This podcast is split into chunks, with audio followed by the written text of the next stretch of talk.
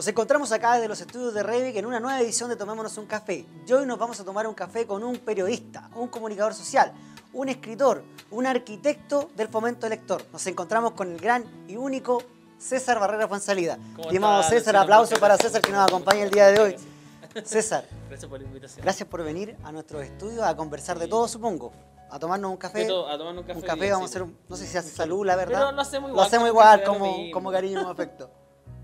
Hablar de todo. Vamos a hablar de todo. César, me surgen muchas preguntas cuando vi la pauta que tú venías y cómo, ¿qué le pregunto, la verdad? Porque, ¿Por dónde empiezo con este...? Sí, porque hay una mirada de un hombre que podríamos decir, con respeto, como decía un jugador amigo, eh, de la farándula. Tenemos uno y tenemos a otro que es totalmente contrario, quizás, y no sé si es así, si tú lo mires así, que se dedica a algo tan intelectual, quizás, tan intelectual como lo es la lectura. Primero, antes de llegar a esa parte, ¿cómo un joven de Maipú ¿cierto? Estoy bien. De cómo un joven de Maipú llega a ser la persona con la que estoy sentado enfrente hoy. bien. Eh, yo creo que, mira, particularmente mi vida profesional ha sido bien fortuito lo que me ha pasado. Ha sido, yo creo que tiene que ver con un poco de suerte, con un poco de, demostrar experiencias que agarré mientras estudiaba. Eh, y tiene que ver con un poco una cosa que uno trae también. De repente que te gusta comunicar o que te gusta eh, dar ideas sin atropellar al, al del lado. Yo de chico tuve una banda como que la música siempre fue como mi lugar de expresión. Tuve una banda que hacíamos covers a System of a Down, una banda de rock eh, más agresivo, más under, no tan under ahora, ya es más conocido, pero en su tiempo era bien under. Em, y de ahí empecé como a tener esta, esta, esta cosa como de sentir la necesidad de comunicar, de decir lo que pienso, de poder ser un aporte en algún lado. Y de chico también escribía. Entonces, siempre escribir me resultó muy fácil. Eh, escribir me salía muy sencillo. Pasé por momentos bien, bien tristes más chicos y escribir significó un punto donde yo podía votar mucha atención, donde yo podía votar mucha, mucha idea y quizás los bajones los fui eh, canalizando. digamos, canalizando a través de la escritura. Entonces, claro, eh, llegué a periodismo de manera fortuita también, no, no, era lo que quería estudiar, yo quería estudiar actuación. En mi casa soy de padres separados, mi mamá una formación muy cuadrada y ella solo pensaba que yo debía estudiar o derecho o periodismo. Eh, hasta ahí, periodismo ya era mucho. Ya era, periodismo ya era como, ¿qué es esto? Pero ya puede ser. Y me dijo, tú toma la decisión, yo te puedo ayudar a pagar esto, pero una de estas dos opciones. Y yo no quería nada, ninguna de las dos. Y al final, por cansancio, dije, ya sabes que voy a estudiar periodismo, porque a escondida fui a dar la prueba de actuación a la Chile. Ya. Después hacer una, una, prueba de ingreso especial. ¿Y cómo te fue? Quedé en esa prueba. Y tú estabas, ¡ay, terrible! el puntaje de las notas quedaba como más o menos como segundo, como para que corriera la lista. Y dije, ya estoy listo, voy a entrar. Y mi mamá me dijo, no hay opción. Esto es derecho o periodismo. Yo dije, ya, derecho me gusta leer, pero para leerme todo, todo el derecho constitucional en general, era mucha pega para mí. Y la verdad ahí me sentí un poco forzado y dije, ya, periodismo. Y así periodismo. Oye, tú con el tiempo no le dices a tu mamá, mira, oye, o tú no te... ¿Sí? Me pasó, de hecho cuando me titulé, yo le dije, mira, la única promesa que te voy a hacer, porque la verdad es que no amo esta carrera así como desde niño, como que hay gente que tiene un amor desde niño sobre el periodismo. Como que quiere ser desde que nace, eso. Como que dice, periodista, qué buena labor yo con, lo, con el tiempo me fui encantando. Pero yo le dije, mi promesa fue el primer año, yo entré y le dije, mira, yo voy a cumplir los cinco años de carrera, voy a evitar reprobar algún ramo porque sé que cuesta pagarla. Em, y después de eso se acabó, no, no hablemos más del tema, no se hablar más de la carrera ni del futuro. Oye, y ahora, que, y ahora que tú, que, que, pasó el tiempo y que, bueno, que vives de esto, que trabajas en esto de forma sobresaliente, eh, ¿te, arrepientes de no haber seguido tu camino o consideras que realmente a veces a uno lo pone en el camino donde debe estar aunque uno no se dé cuenta? Yo a veces siento eso, yo soy muy creyente, ¿eh? sin ser de ninguna religión particular, pero creo mucho en, en, las energías igual. Entonces yo creo que claro, a lo mejor este era mi camino, quizás de actor habría tenido otras opciones, no lo sé, nunca lo voy a saber porque no tomé ese camino pero siento que me ha ido bien. O sea, gracias a Dios siempre digo, eh, puedo tener un, plato de comida en mi mesa, tengo un techo, puedo ayudar a mi mamá, a mi familia en algunos puntos. Entonces siento yo que eso para mí es ganar. Eh, quizás no tengo una vida ostentosa, ni tengo una vida de lujo, ni de grandes comodidades, pero digo, chuta, sobre la media de, de la realidad nacional estoy súper bien. Quizás mucho mejor que muchos de tus compañeros lamentablemente muchos de mis compañeros nunca han podido ni siquiera ejercer. Yo salí hace hartos años, hace como 12 o 13 años de la universidad, eh, y nunca han podido ejercer de periodista. Claro, por un lado no les gustó a alguno, eh, pero por otro igual para muchos ha significado momentos de frustración súper super alta. Entonces eso igual es, lamentable. Es increíble de repente que a veces uno recibe cosas que nunca espera. Y yo creo que ese fue tu caso. Sí. Porque tú que, imagínate, tú me estás diciendo, yo quería ser acto actor, no quería ser periodista y estoy haciendo algo y vivo de esto y te sientes contento con lo que haces ahora ya con la madurez, sientes que estás bien. Sí, con el tiempo yo me di, yo al principio sentía que estaba actuando en el rol de periodista. Yo iba con esa Era la manera de poder enfocarte ya. Vengo a actuar de periodista, yo lo tenía eh, internalizado, no le había dicho a, a ninguno de mis compañeros en ese entonces. Pero con el tiempo sí, ya siento que ya entiendo un poco el periodismo, lo que significa en el mundo. Eh, y claramente le he ido agarrando el gusto y ya me siento más tranquilo. Mi carrera ha tenido altibajos, ha tenido muchas oscilaciones, eh, pero hoy en día yo podría decir que eh, me siento en gran medida tranquilo con lo que he logrado porque he hecho que proyectos paralelos a mi carrera de periodista, que tengan que ver con la comunicación, crezcan y se vayan potenciando, vayan teniendo como sustento. Y eso a mí me da como una tranquilidad súper grande. Ahora, tú mencionas algo muy importante, esa tranquilidad, ese trabajo que tú realizas constantemente. Ya vamos a hablar sobre el rol del periodista, más como cómo tú ves esa mirada que el periodista tiene el rol social, ya lo vamos a tocar más adelante. Pero también tú dijiste algo, yo me era fácil escribir. ¿Tú consideras que como escritor eres quien siempre quisiste ser? Eh, la verdad es que sí, la verdad es que mi primer libro es como un compendio de, de escritos que yo tenía hace mucho tiempo guardado eh, les di forma, eh, llegó Carla, que es la productora general con la que todavía trabajo, eh, me dijo, oye, piensa en publicar algo serio. Nunca pensé en publicar un libro, yo partí en un blog. Carla es como tu manager, algo así, como manager. Claro, como si se quiere de cierta forma puede ser ese rol. Pero en realidad es mucho más importante que eso, porque ella hoy en día coordina el proyecto de Ley Sin Cesar, que vamos a hablar de eso, pero, pero en su minuto ella se acercó a mí a través del blog y fue como, oye, que escribís bien, no te, no te publicar, y fue como, publicar, a quién se, primero pensé quién se va a interesar en esto que escribo pasa eso y no me quiero equivocar, dos semanas después llega un artista visual de Osorno y me dice, oye, ¿sabes qué? Tus escritos me han permitido a mí volver a encontrarme con el deseo de pintar. Y para mí eso fue como... Potente, Estoy tocando a través de la web el alma de otra persona finalmente. No le estoy diciendo, oye, pinta porque lo haces bien. No la conozco, no sé quién es. Y me empieza a mandar, a mandar sus dibujos eh, y sus óleo, porque ella lo hacía en óleo. Carísimo además. Y yo empiezo a quedar sorprendido y le digo, ¿sabes qué? Justamente hace poco me habló una chica que podríamos empezar a la idea de publicar, juntemos las dos ideas, publiquemos un libro que, que no sea solo texto, porque a mí me pasaba que cuando leía, yo siempre leí de chico, mucho, mucho texto me aburría. Sentía yo que, que había que tenerle una imagen, había que ponerle un poco de color. Y esto era como el, el, mundo perfecto, como que se habían unido las dos de manera súper natural.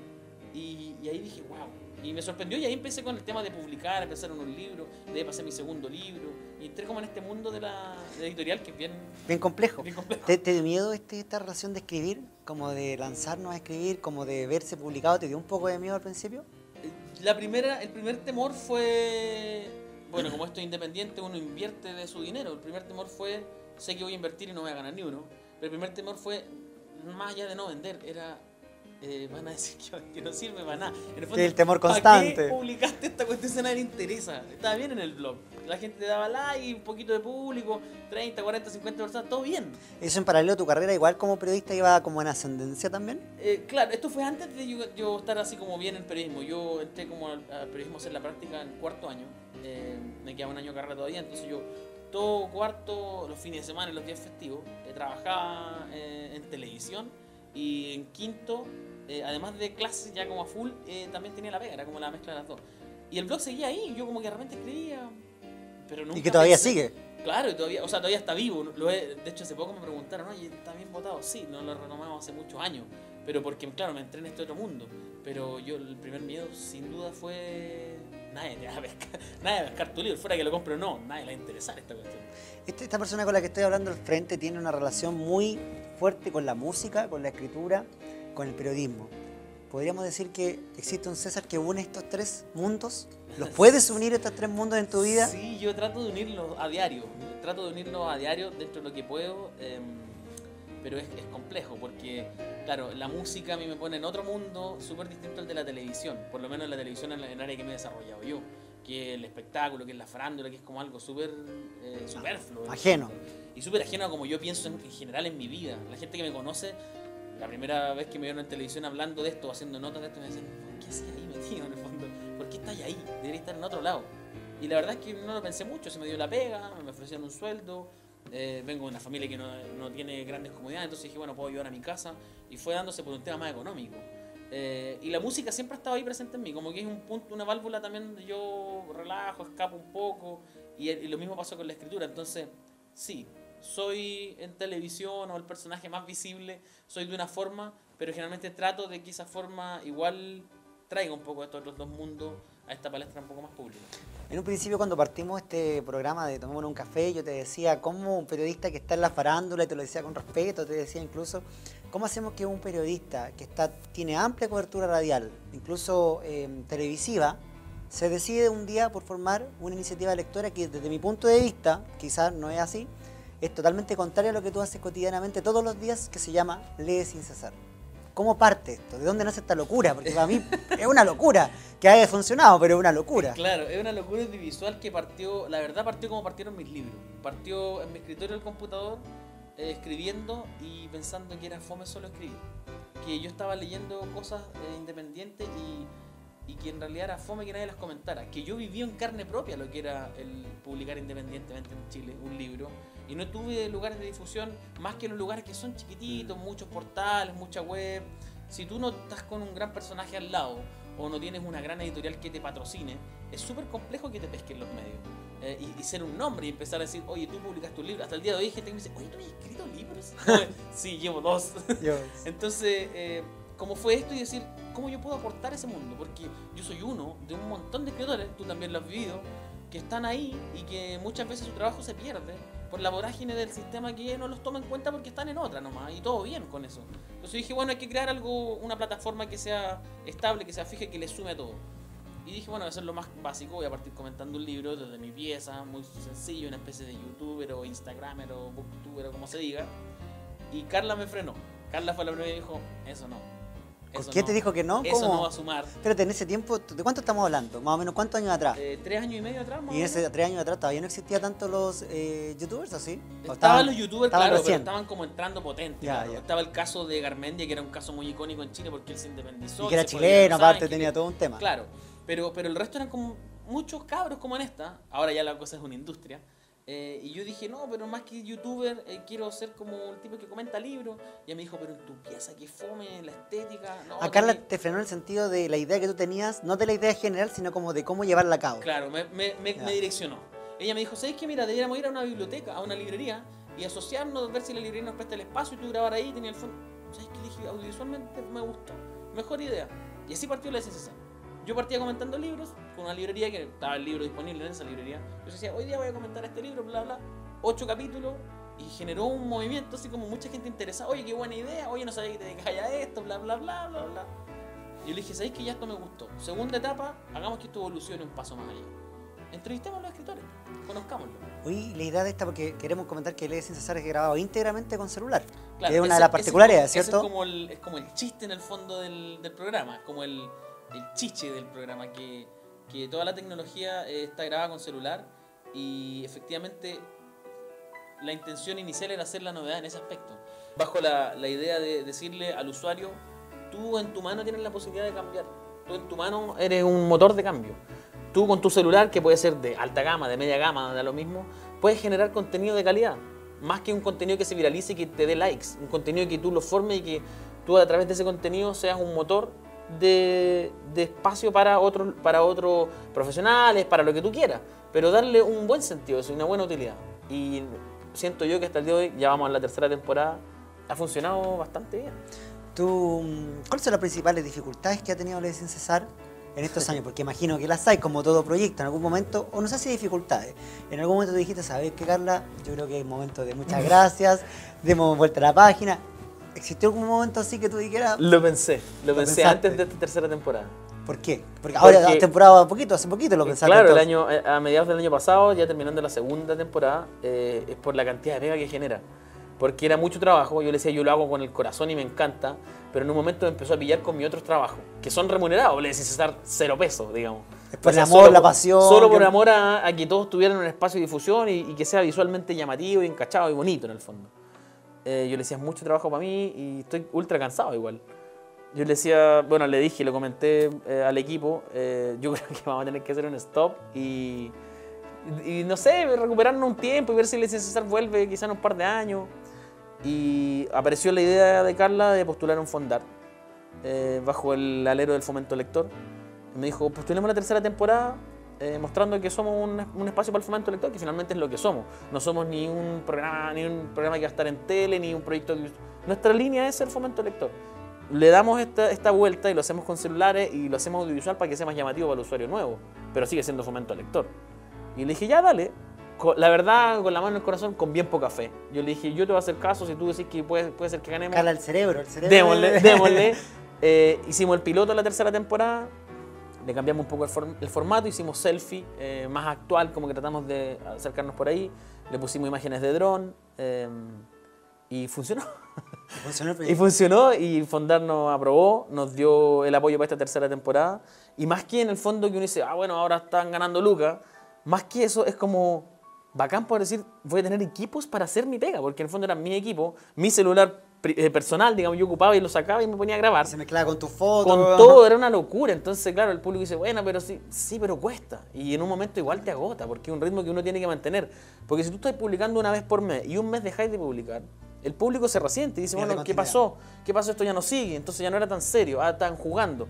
Y el público de la web es súper delicado con eso, porque si tú perdís continuidad, como decís tú, se ve como que, ah, estáis probando, ¿cachai? Estáis como haciendo una marcha blanca. Y después de 10, ocho capítulos previos, no estáis haciendo una marcha blanca. Tenéis que hacerlo como. Y además va generando también personas que te están siguiendo, que te están mirando. Claro, fue creciendo, llegó Manuel, que está encargado de las redes sociales, que él claramente es el hombre que se maneja en eso. Yo soy bien, eh, la verdad, bien idiota en el manejo de redes sociales. Tengo cercanía con muchas cosas, pero hay muchas cosas que no entiendo. Flujo, formas de ver eh, los estudios, cómo, cómo se analizan de verdad, qué nos sirve, qué no nos sirve. Yo te decía, tiremos todo nomás y démosle. Lo salga, lo que saquemos. a la hora que sea. Claro, y Manuel me empezó a decir, no, esto tiene que tener una forma, hagamos un fanpage, démosle un contexto, hagamos que haya una comunidad en torno a esto. Y Ley Sin Cesar hoy en día es una comunidad. Mira, mira, independientemente, tengo dos preguntas relacionadas con eso, si es que se puede saber para que la gente que nos ve lo pueda comprender. No en detalle, pero ¿qué te financia en el fomento lector? ¿Qué es lo que te dan? ¿Qué te permitió hacer? El fomento lector me permitió hacer distintas cosas. Eh, primero, comprar equipos que era lo más complejo, porque para que la grabación quede bien y no tirite la mano cuando uno graba, porque claro, el peso de todo, hay un estabilizador, eso tiene un valor. Los equipos celulares de esta temporada son de comprados a través del fomento lector, de este fondar que nos dio eh, el Estado. Eh, comprar los equipos, eh, comprar un dron especialmente solo para eso, es un dron de, de, gama media-baja, no es el de gama media-alta, que es el dron que ocupaba antes yo porque ese es mío, digamos, se lo compré para otras pegas anexas. Entonces ahora hay un dron que solo se dedica a darle sin cesar. Se vuela solo para los capítulos de sin cesar, se ocupa solo para eso. Eh, además me permitió eh, tener un poco, no solo a mí, sino que al equipo. Yo digo, me permitió porque está mi nombre ahí, pero es todo un equipo el que está detrás. Eh, nos permitió poder tener dinero para ponerle publicidad a las publicaciones que eso la gente dice, ah, pero uno le pone 5 lucas y la cosa anda. No, no claro, uno le pone 5 lucas y la cosa anda, pero si tú no sabes direccionar esas 5 lucas, son 5 lucas perdidas, plata quemada. Como ir al casino. Es como ir al casino. ah, lo podéis jugar, y, pero si no sabéis cómo leerlo, vaya a perder plata. Eh, nos permitió también eh, generar una especie de remuneraciones dentro del contexto que te permite el fondar. Tú tampoco te puedes poner un sueldo, a ganar, voy a ganar 2 millones mensuales. porque también hay un tope. No te, no te permiten porque aparte sería irrisorio, no tendría eh, la idea de fondo que la idea es ayudar y ser un espacio que no existe. Eh, eh, esas remuneraciones sirven para Manuel, para Carla, para mí también en, en, una medida muy similar los tres. porque claro, lo que queremos nosotros en el fondo es decir, podemos seguir haciendo este programa, va a seguir existiendo y la plataforma va a estar. Hoy en día los escritores se acercan a algunos y nos dicen, oye, muchas, ¿sabéis que me gustaría estar? Nos ha pasado muchas veces. Otros nos dicen, oye, ¿sabéis que eh, podrían ustedes hacerme una reseña? Oye, podrían... Y de Colaborar en esto. De distintas formas, la de César se ha transformado en una comunidad y en una plataforma como audiovisual en, puente. en un puente más que el programa en sí. Claro, yo sigo a cargo como del programa, yo sigo siendo conductor, sigo dirigiendo esas cosas, pero el programa pasa a ser como un detalle, un check dentro de una larga lista de lo que es el fanpage. Entonces, para mí ha sido gigante y eso es pega del equipo. Eso del equipo quiero quedarme porque yo te envidio. Te lo digo positivamente. no, sé, si existe la envidia positiva, pero te envidio porque yo quiero saber cómo tú logras convencer a Carla, a Manu, que te ayuden sin esperar nada a cambio, porque yo me he encontrado muchas veces como tú. Tengo tantas ideas en mi cabeza, no, no manejo todo para hacerlo, y me encantaría encontrarme con una Carla. Me encantaría encontrarme con un mano que me dijeran, ya hagámoslo, no hay problema, vamos tal día, que me dijeran, oye, tenés que ir a tal lado, buscar aquí, aquí. ¿Cómo lo haces? ¿Cómo hiciste para que ese equipo se consolidara? Yo creo que, mira, particularmente con Carly Manu se dio un contexto bien especial. Eh, a Manuel lo conocí previamente por un tema de la música. Él estaba a cargo de, de bandas emergentes. Yo a cargo de las redes y de, la conformación de un, conjunto de bandas emergentes. Dejó eso de lado, él se dedicó a, su, a, su, carrera y él tenía que hacer en un momento la práctica profesional. Eh, y porque Carla tiene una productora, eh, se se abrió la posibilidad de decirle a Manu, Manu, te tienes que hacer la práctica profesional de, tu carrera en el fondo, pero en nuestro trabajo, pero esto es sin remuneración, ¿cachai? Onda, no te voy a prometer, que es lo que pasa muchas veces, viejo, vamos, vamos tres veces más, vamos a ver. No, yo te digo la verdad, aquí estamos todos al gratín y esto es por amor de verdad al arte. Esto es amor a esto, amor a que otro dé a conocer su publicación, amor a que otro se haga conocido. Ni siquiera es para mí, ¿cachai? Eh, y Manu dijo, sí, toma el reto, me interesa, porque a mí también me interesa explorar esta área. Un área que, claro, él ya había explorado y él conocía bastante. Y bueno, cuando se terminó este proceso, de la mitad de la segunda temporada, no me quiero equivocar, eh, Manu dijo, ya, chiquillo... Eh, Hasta aquí no me llegué. Donde en el fondo estamos, pues no, tampoco le puedo decir, oye, quédate más rato. Y él solo dijo, ¿sabéis qué? Vamos por la tercera temporada, incluyanme en lo que van a presentar al Fondar y si no sale yo igual voy a estar con ustedes. Entonces también se va dando con que hay gente que se encanta con la idea y que le gusta este formato. Eh, y, que, encontró en el formato la posibilidad de hacer algo que te gusta, que quizás no te remunera para vivir, claramente, hoy en día, pero hoy en día, gracias a Dios, sí te da esta remuneración pequeña a través de este fondo eh, y aparte te abre otros caminos. yo creo que algo que tú harías gratis. No o sea, yo de hecho hice dos temporadas gratis. A los bomberos, a los bomberos. hice dos temporadas gratis completamente. Y la tercera estaba frenada justamente porque era, chuta, levantarme, moverme, editar. Era mucha pega y era como súper superado. Súper superado, aunque valga la redundancia. Y el caso de Carla es que, claro, ella también eh, entra a esta plataforma, a esta idea, porque ella eh, se dedica a otros temas de producción. O sea, está metida en producciones gigantes, eh, como el Paris Parade, por ejemplo. Otras pegas nada que ver. Y, y, la traemos un poco a esta arena que es como, sabemos que te gusta, pero te seducirá tanto como para estar gratis. Y sabéis que con el tiempo, cuando la gente va masticando la idea, como que dice, oye, eso está bueno, y se van quedando. Yo creo que se da un poco con que la idea ha sido buena, ha sido bien trabajada por el equipo. Eh, y ha sido bien desarrollada en fondo en conjunto. No esto como que César quiere hacer esto y tenemos que hacer lo que César quiere, porque yo de repente digo, hagamos esto, y si tú me dices, oye, ¿sabes qué estáis cagando en el buen Chile? No, no lo hago nomás, ¿cachai? Como que ya se estandarizó eso como equipo. Al principio era mi idea, quiero comentar un libro, me la perfilaron mejor y se dio un producto mucho mejor. En esta segunda, hoy entrevisté a un escritor, ya, pero vamos a lo perfecto. Y en la tercera temporada armamos toda una idea y quedó mejor el producto. Entonces me parece a mí que ya la, ya la conversación es más fluida. Oye, yo cuando tú me hablas de la tercera temporada, como que mi equipo casi se desarma la, con el fin de la segunda. ¿Cuántos capítulos tiene la tercera? La tercera temporada tiene 18 capítulos. 18, ya. La segunda tuvo 9 capítulos y la primera tuvo 8. Igual era un gran salto. Ahora, mi preocupación es porque yo creo que esta es una gran iniciativa lectora y he conversado con muchos escritores conocidos, amigos que uno va conociendo en el circuito, que valoran mucho este canal, valoran mucho esta, esta comunidad que se, como tú dices, que bien que se está creando. ¿Qué va a pasar con la cuarta temporada. A lo mejor es difícil proyectarlo porque queda tiempo, pero como tú me lo cuentas a mí, yo tengo temo de que esto se acabe con la tercera temporada. No, no, no, no, yo creo que no. ¿Hay línea ya de algo? Yo creo que no va a suceder. Hemos conversado el tema de la cuarta temporada, ya hemos pensado en darle un, giro, porque claro, la primera era comentar yo libros, yo saliendo en cámara, este libro es bueno, por esto, bla, bla, bla. La segunda era eh, conocer al escritor en el lugar que se inspiró, Muchos escritores nos llegaron al parque forestal, nos llegaron a, oye, en esta casa yo me inspiré y empecé a escribir mi libro. Y esta tercera temporada que está todavía funcionando, em, publicando dos capítulos por mes, es conocer al escritor en sus raíces, que nos lleve a su barrio, donde él empezó, que también un poco se encuentre con su historia. Eh, y en la tercera temporada, que es lo que siempre hemos tenido claro, Santiago no es Chile, queremos salir de Santiago. En la tercera temporada es tratar de eh, conocer a los escritores, pero no de Santiago que sea el filtro no de Santiago. Esta es primicia, primicia. Claro, estamos adelantando, adelantando algo que... el norte y el sur va a decir, por favor, vengan acá. Porque en la segunda temporada tuvimos gente mm, del sur, tuvimos una escritora del sur. Eh, eh, de verdad ella era como, era profesora, años dedicada a la escritura, muchos libros independientes y muy desconocida. Solo conocían el rubro, ¿cachai? Entonces eso también a nosotros nos hace ruido porque no entras en otras plataformas. Hoy día lo digital está disponible y eso genera muchas muchas capacidades para abrirte otras otras puertas. Entonces, en la, cuarta temporada nosotros pensamos, vamos por, estas regiones, vamos a entrevistar a estos escritores, conozcámoslo eh, y que nos muestren también un poco de, su ciudad. ¿Lady César tendría algún problema, por ejemplo, en entrevistar a algún escritor conocido? Como Baradit, un Simonetti, un Isabel Allende, o no está dentro de la línea editorial que usted maneja? Hoy en día, eh, la cuarta temporada, como te digo, está siendo conversada, está siendo masticada con esta idea de las regiones. Eh, hemos deslizado la idea de quizás poder incluir a, a, grandes escritores que son de editoriales que ya están consolidadas. Pero lo que nos ha frenado hasta el día de hoy, y por eso no los hemos incluido como nuestra opción, es que justamente las grandes editoriales tienen eh, lugares de difusión y tienen lugares comprados y pagados, que está bien, es parte de su industria y todo bien. Pero son los independientes los que no tienen nada. Ellos parten con, ni siquiera con cero, con menos cuatro. Con la gana. Entonces, del menos cuatro, elevarlo siquiera al cero, para que por último en algo compitan. Gracias a nosotros y lo que nos han dicho los escritores, oye, gracias a ustedes, compito por lo menos con likes con otro lado. Hay gente que me ha visto que consume de, sin hablar mal de ninguna editorial, porque yo creo que está bien que sigan existiendo y que por favor pues, continúen en pie.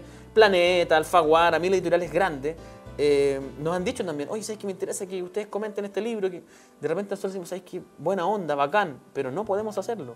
Porque nuestra línea editorial, al menos hasta este minuto, es 100% independiente y le damos cabida a algunas editoriales que son medianas porque han tenido una raíz independiente muy potente. Entonces, a las editoriales muy grandes, de verdad, esos escritores ni siquiera los, los, miramos eh, como hoy nos gustaría, porque ni siquiera está en, en nuestro radar. Nuestro radar es el mundo independiente tiene que tener un espacio, démoselo y démoselo de calidad. Oye, ahora que estamos acá en confianza, ¿cierto? Estamos en confianza, estamos tomando un café, conversando. Y quiero preguntar a lo mejor algo como un seguidor de Ley sin cesar. un poco. Seguidores mutuos. ¿ah? Seguidores mutuos, sí. Tuvimos el lanzamiento de tu primer libro. También, pues. o sea, tu segundo libro en Mi segundo, sí, pero. No, y también agradezco mucho la plataforma que Leyes Sin Cesar ha generado también en mí, porque pues, también me permite decir, mira, tengo a alguien que me entrevista, alguien de la tele me entrevista, alguien de la tele me entrevista, y eso es como importante. Me gustaría ver lo que siempre quiere preguntar el fanático, el seguidor. ¿Algún entretelón? Algo no sé, cómico, una anécdota importante que te haya ocurrido en esta entrevista constante a los escritores, que se pueda contar a lo mejor no con nombre, si, se, eh, puede genial. ¿Como de seguidores dices tú? No, no, puede ser de seguidores, pero no sé, yo me pregunto, no sé, voy a ver la entrevista con el escritor X y se cayó, no, no sé, estoy diciendo tanto. O me contó algo que a mí me impactó tanto que yo me, pareció muy potente, que me sorprendió. ¿Hay alguna experiencia que tú...? En la segunda temporada hubo un par de, un par de entrevistas que fueron bien, bien crudas eh, la, última eh, entrevista, digo, la de Joaquín, eh, a mí me dejó bien, bien como choqueado. Él, se dedica ahora a, No voy a equivocar, aquí me va a odiar Joaquín, pero no importa. él se dedica. Joaquín Puente Miranda, discúlpame, pero mm, él se dedica ahora a hacer guitarras. Tiene un nombre eso, Luthier. Luthier. Luthier, ya, él es Luthier. él ahora se dedica más a eso. Pero él me contó que para escribir su libro, él pasó por el psiquiátrico, estuvo encerrado. ¿Eso lo contó en cámara? En cámara, y esto lo estábamos hablando. Y yo mientras lo miraba con cara así como de... ¿Estás seguro lo que te me Pensando de como, qué difícil para alguien asumir lo que significa la lectura y la escritura sobre todo. Yo empecé a leer, decía, empecé a escribir, empecé a votar, y este libro, y él tomaba el libro, lo miraba de lejos y decía, este libro, yo no lo quiero mirar, decía, porque este libro para mí es como...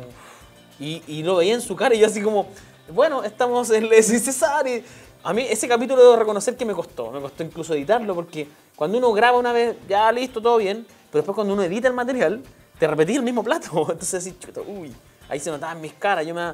Son detallitos así, no han pasado, me ha pasado que alguna alguna escritora más, más buena Tamara Kruger, por ejemplo, que es muy, es muy buena para la talla, de repente lanzaba una, una chucha y yo le decía, y después editando eso era como medio, medio complicado contarlo. Ah, ah, ah, pero, pero nada, buena onda con ella también. Eh, nos ha pasado con escritores que, que, se han puesto sentimentales porque agradecen la plataforma, como decís Nos pasó con Marta Catalán de Osorno, eh, que ella se puso a llorar en, en cámara. Y yo al final esa parte, como nuestro programa, y, ahí hay discusiones, conversaciones más acaloradas en el equipo, eh, no es humano. Nuestro programa no es como que no quiero conocer 100% tu lado humano. No te voy mi intención no es hacerte llorar, mi intención es que muestres tu obra y hablemos de tu obra y que si te emociona, dale, no hay problema. Eh, y Marta empezó a agradecer y se puso a llorar y es una señora de edad, digamos, de la tercera edad. Y yo me sentía, eh, esto en la Plaza de Osorno, yo con ella entrevistándola y yo abrazándola así como, pucha Marta, pero tira para arriba, buena onda. No, me decía, yo estoy súper feliz porque estas instancias no se nos dan a nosotros, más encima que somos de regiones, sobre eso que ustedes vienen de Santiago y se, y se pegan el pique y todo, y llorando y llorando. Y yo por eso, bueno, no solo por Marta, también por... Eh, también por, por, el trabajo que hemos hecho nosotros allá en Osorno, le tengo mucho cariño a Osorno en general. Siempre nos ha abierto las puertas de la Feria del Libro para presentar nuestras publicaciones y todo. Eh, pero claro, esos, esos detallitos dan, de repente no están en la edición final. Porque yo siento como que eh, pueden empañar un poco el resto del contenido. Y como a mí me interesa que el escritor muestre su obra y se vea lo que ha logrado y cómo en el fondo trasciende, eh, le damos prioridad a eso.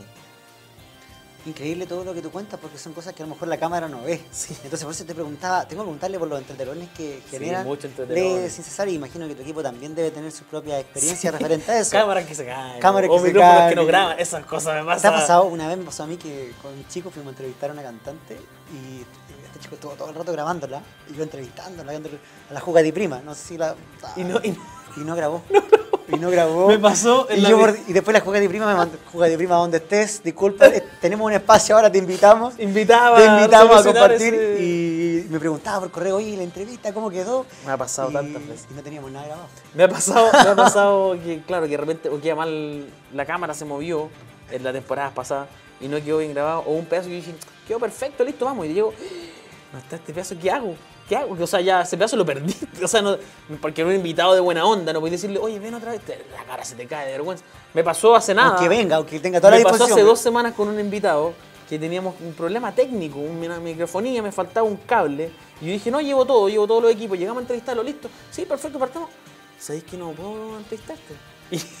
Y, y le dije a Carla, dile algo, porque... Dile y, Carla, y Carla me dijo, ¿qué le digo? Que tengo un problema con la verdad, ¿cachai?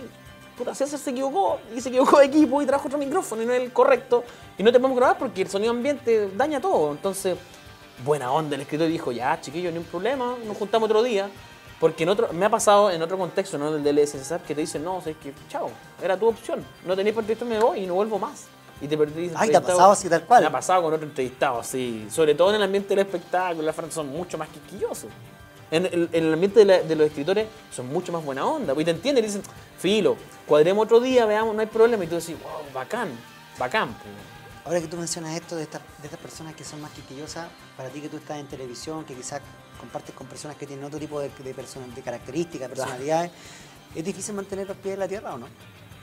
Eh, a, mí no me, a, mí, a mí no me ha afectado nada la pega de la televisión.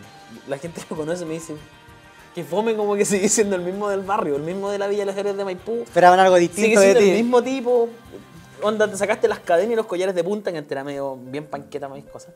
Eh, pero sigue siendo el mismo. Y yo, sí, porque yo lo sigo viendo como el trabajo está allá. Mi realidad está acá, ¿cachai? Yo voy allá y hago mi pega y trato de mi realidad mostrarla un poco, pero tampoco puedo de repente decir todo lo que pienso porque puede espantar a la gente, puede espantar a mis compañeros. Eh, y a mí no me ha afectado mucho. He visto mucha gente a la que sí le afecta y casos la gente los recordará, los mismos chicos que pasan por los reality o gente que está expuesta o ganando ciertos niveles de dinero que son irrisorios para el Chile actual. Eh, entonces a mí como que no me ha golpeado tanto. A mí es como, sí, he tenido momentos buenos, momentos más bajos, pero sigue siendo pega nomás. Tú como que me das siempre la entrada a la pregunta. Entonces intentamos, sí, yo tú- estoy pensando en la pregunta y tú me la estás dando. El Chile de hoy, tú periodista, tú con una opinión crítica, con un, quizás también lees sin ser parte de una opción crítica también, de sí, decir esto falta, esto hecho. no se está dando. Eh, ¿Cómo tú ves nuestro Chile de hoy? Wow. en, en el contexto que me compete a mí hoy en día con el Ley Sin Cesar, siento que es un Chile súper despierto y eso lo agradezco y eso me gusta. Eh, fuera de los movimientos como feministas o movimientos más ligados a, a, la, a cómo nos han embaucado año a año o de por vida, con miles de asociaciones que son lícitas, pero en el fondo son ilícitas para nosotros y para nuestro bolsillo, para nuestro diario vivir. Eh, siento yo que un Chile súper despierto y eso es genial, porque cuando nosotros hacemos Leyes sin cesar y nos plantamos con el Leyes sin cesar como proyecto, eh, nos damos cuenta que la gente está leyendo. Que el fantasma con el que yo crecí en el colegio de que, oye, nadie lee, a los cabros chicos no les interesa la, literatura ni la lectura, eh, es, es una mentira del puerto un buque, porque finalmente la gente está leyendo. Lo que la gente no está leyendo es lo que no le gusta. La gente lee lo que le agrada. Entonces hay que saber qué quiere la gente para darle esa, esa, esa literatura y invitar a la gente que por ahí se encante con la lectura. Hay gente que lee y que me ha dicho a mí, oye, yo partí leyendo tu libro, y yo estoy leyendo otra cosa, nada que ver, pero sabes que tu libro me enganchó, o sabes que partí leyendo tal escritor y él me dio paso a leer a otros escritores, o vi tu capítulo y me interesó este escritor. Entonces yo creo que en el fondo es ir abriendo puertas. Tú puedes tomar la puerta que quieras. Puedes, yo siempre digo cuando voy a presentar mis libros, lees sin cesar, puedes partir leyendo lo que se te ocurra. Si decís, oye, el champú en el baño, parte leyendo el champú en el baño. Chistoso, parte leyendo eso. Parte leyendo eso, parte leyendo etiquetas, parte leyendo las patentes de los autos, parte leyendo los letreros en la calle, parte leyendo cómics, anda avanzando, ¿qué más te gusta? Me gusta esta línea. O sea, en el fondo, no te rechaces, no tengas el rechazo ni el miedo de decir, leer es fome, leer es aburrido. tú mismo la traba en el fondo. Claro, porque de repente la lectura, la traba es muy personal y uno parte con un pie forzado. Y es difícil para el escritor llegar a alguien que ya dice, no, es que yo con la literatura. Porque claro, si te piensan a meter literatura densa de entrada y tú no tenés cercanía con temática, no te va a interesar. Pero si te gusta el fútbol, léete todos los libros de fútbol posibles. Mira, nosotros trabajamos en una red de colegios y esta entrevista la van a ver muchos niños. Muchos niños que a lo mejor tienen la intención o la idea de ser escritor o tienen esa cosita en el corazón de a poco. ¿Cómo se forma un escritor? ¿O qué necesito yo para ser escritor? Niño de quinto básico, sexto básico, hasta enseñanza media. ¿Qué consejo le da César para poder convertirse en escritor? ¿Hay un consejo? ¿Hay una fórmula? Yo, mira, yo en esta temporada de César también lo pregunto a los escritores. Eh, he recibido varias respuestas he recibido la respuesta de como lean mucho, lean mucho, lean mucho y después vayan a escribir. La respuesta de solo escriban, solo escriban y voten sus ideas. Mi, mi camino personal fue, yo pasé por una depre, yo creo que esa edad, bien densa, bien, bien densa. Eh, y el escribir me sirvió a mí para votar todo. Y yo partí escribiendo, aunque suene medio irrisorio a esta altura, como una especie de diario de vida. Hoy día no sé qué hice, bla, bla, bla, bla, bla. Hoy día fui a tal lado. Al segundo día, hoy, y al tercer día me da cuenta y empecé a contar historias. Hoy, y cuando me acordé cuando fui a andar en bicicleta, me acordé cuando jugaba al arco y era malo. Y empecé a contar historias y de a poco fui soltando y dije, oye, estas cosas... Y claro, a mí el motor que me, que me generó mi primer escrito como formal, así como ya, esto es un, de verdad estoy escribiendo, estoy creando algo solo desde mi, desde mi imaginación, imaginación eh, fue una pena de amor. Eso no lo voy a negar jamás. La típica del escritor. La pena de amor siempre presente. Porque hay que decir, en la escritura. la, creación en general viene más del dolor que del lado feliz, pero no, nada malo. Hay gente que también puede crear del lado feliz, uno después lo logra con el tiempo. Pero mi primera creación partió desde el dolor, o sea, llanto absoluto, no sabía qué hacer. La niña que yo me gustaba me había pateado, no me pescaba, todo mal. Y empecé a ah. escribir, escribir, escribir, escribir. Y me di cuenta, y ahí, ahí dije yo, oye, ¿sabes que esto no me, no es tan difícil? Voy a empezar a inventar ahora. Y empecé a inventar, a inventar. Partí gritando brutalidades, inventé brutalidades, así como de monstruos, de cosas que me gustaban, de ovnis y todo el tema. Hasta que fui dándole un perfil y le di una forma y terminó en mi primer libro. Entonces yo creo que lo primero, claro, cuando uno quiere escribir, lo primero es sentarte en una hoja, en un, en un computador blanco y empezar a escribir lo que se te ocurra, lo que se te Una canción, una canción. Listo, empecé a escribir una canción. Oye, qué buena esta letra. Empieza a transcribir canciones en inglés. Yo lo, yo lo hacía en mi, en mi minuto porque tenía una banda que hacía covers. Yo quería saber lo que cantaba. Y empecé a transcribir, empecé a darme cuenta de la idea. Y ahí empecé a buscar libros. Oye, ¿por qué este tipo dice esto? A ver este libro. Ah, buena, oye, empezar a soltar lo que tú tenías adentro. Yo creo que en la medida en que uno se tranque, dice, oh, es que la hoja en blanco, la hoja en blanco da lo mismo. Escribe en un boleto de micro, escribe en un papelito, guárdalo, donde sea pero que tus escritos no se pierdan. Porque después uno va creciendo y dice, chuta, no me acuerdo algo, escribí súper bueno y lo perdí. Trata de que todo lo que tú escribes esté en algún lado. Físico, digital, yo soy mucho más cercano al digital hoy en día, pero si es en un papelito, guárdalo, trata de que no se pierda. Eh, si después puedes, guárdalo en un mail, recupera. La idea es que todos tus procesos los vayas viendo, porque después cuando tú creces y miras ese, ese nivel, ves la etapa y ves, ah, mira, partí escribiendo esta tontera y terminé escribiendo algo muy bien. O mira, me gustaba esto y después dejé de escribir. Me di cuenta que no era para escritor, pero voté mucho y me sirvió en ese minuto. Yo creo que escribir y leer sirve mucho eh, para los procesos eh, psicológicos, para los procesos energéticos en los que uno está. Eh, y eso a veces no te lo enseñan en los colegios, a mí no me lo enseñaron, eso no te lo enseña tu familia, y eso uno a veces lo aprende a, porrazo. Y si alguien ya se pegó muchos porrazos, pucha, escuchemos al tipo que se pegó a porrazo a qué hizo él. De repente me sirve. Sin duda la experiencia del otro es invaluable. Es invaluable. Tengo una pregunta que me encerrona. ¿no? Bueno, yo creo que es encerrona. No, no hay nada, pregunte todo no. Todo disponible para hablar. Mira, esta es una pregunta que yo no, yo no soy periodista, tengo mucha afinidad con, con el área, pero se la pregunto a uno que es con toda propiedad y también es escritor. ¿Dónde hay más ficción? ¿En el periodismo o en la literatura? Es pregunta encerrona, ¿no? No, no, no. Yo creo que, respetando siempre la temática, Totalmente. Eh, yo creo que hay mucha ficción en el periodismo. Mucha. Con, mucho, con la mano en el corazón a mis colegas, me van a odiar, pero sí, hay mucha ficción en el periodismo.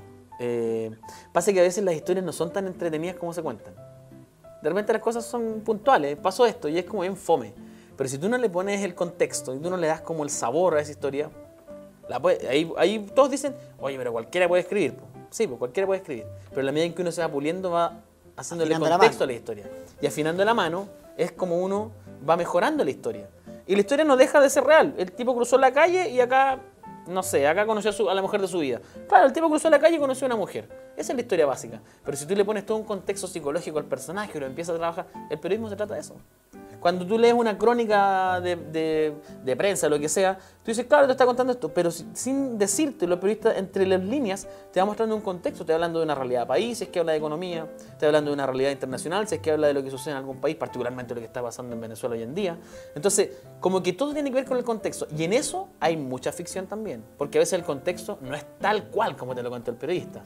Él lo vio con su mirada, y su mirada puede estar más. Orientada, orientada hacia algún lugar. Claro. Increíble. César, se nos hace siempre corto el tiempo con nuestro invitado. imagino. La próxima vez queremos a Carla y a Manu sentado acá. Acá porque son el equipo son completo, cerebro, claro. la Yo solo no. Mira, queremos, esa es tu cámara, la que está ahí. Perfecto. Queremos que mande un mensaje, cómo te encontramos, cómo te ubicamos, a- al estilo Lee sin cesar. ¿Te parece si con la voz de César en Lee, El sin el cesar, sin la cesar, versión conductor la versión de- conductor, dónde te encontramos, cuáles son los canales, qué es lo que hace? Cuéntale.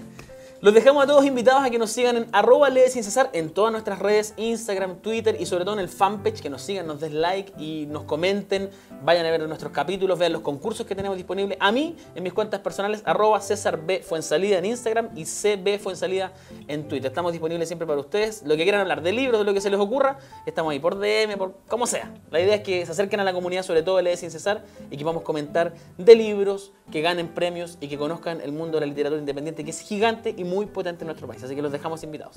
César, desde ya, muy agradecido. Muchas gracias, Alonso, muchas gracias a nosotros. Por último, salud.